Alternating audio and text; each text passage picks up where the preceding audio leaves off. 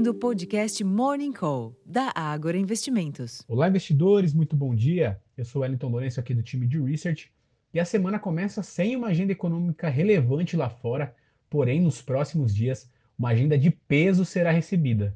Na Europa e Estados Unidos, teremos tanto a inflação ao consumidor, o chamado CPI, como decisões de política monetária seguidas de falas de ambos os presidentes dos bancos centrais, Jeremy Powell do Fed nos Estados Unidos e Christine Lagarde do Banco Central Europeu.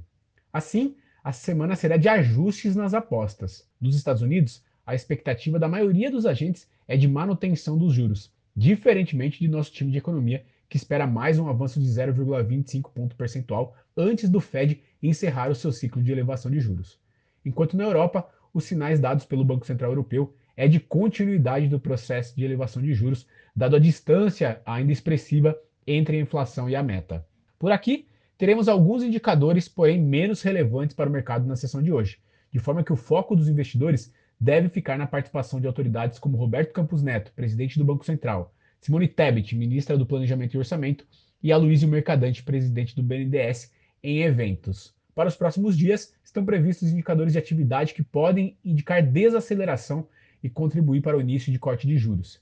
Em meio à agenda mais escassa no dia, os mercados internacionais operam levemente positivos esta manhã, enquanto o minério de ferro apresentou realização na madrugada em Dalian com recuo de 1,81%, negociando pouco acima dos 110 dólares por tonelada. Para o petróleo, o dia também é de queda, ainda sobre o efeito dos temores quanto à demanda global.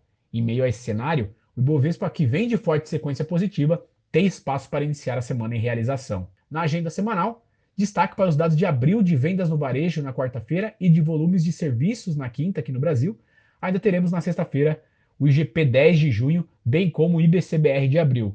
Para hoje, mais cedo, foi conhecido a primeira prévia do IGPM de junho, que recuou 1,95%, ante queda de 1,13% na leitura de maio, mas também temos a tradicional pesquisa Focus.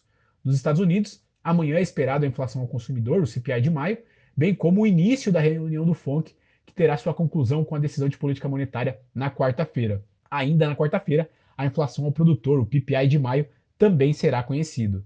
Enquanto que na Europa, na Alemanha sairá o índice de expectativas econômicas na terça-feira e no mesmo dia a OPEP divulga o relatório mensal de petróleo, enquanto o presidente do Banco da Inglaterra, o Andrew Bailey, fará testemunho no parlamento britânico.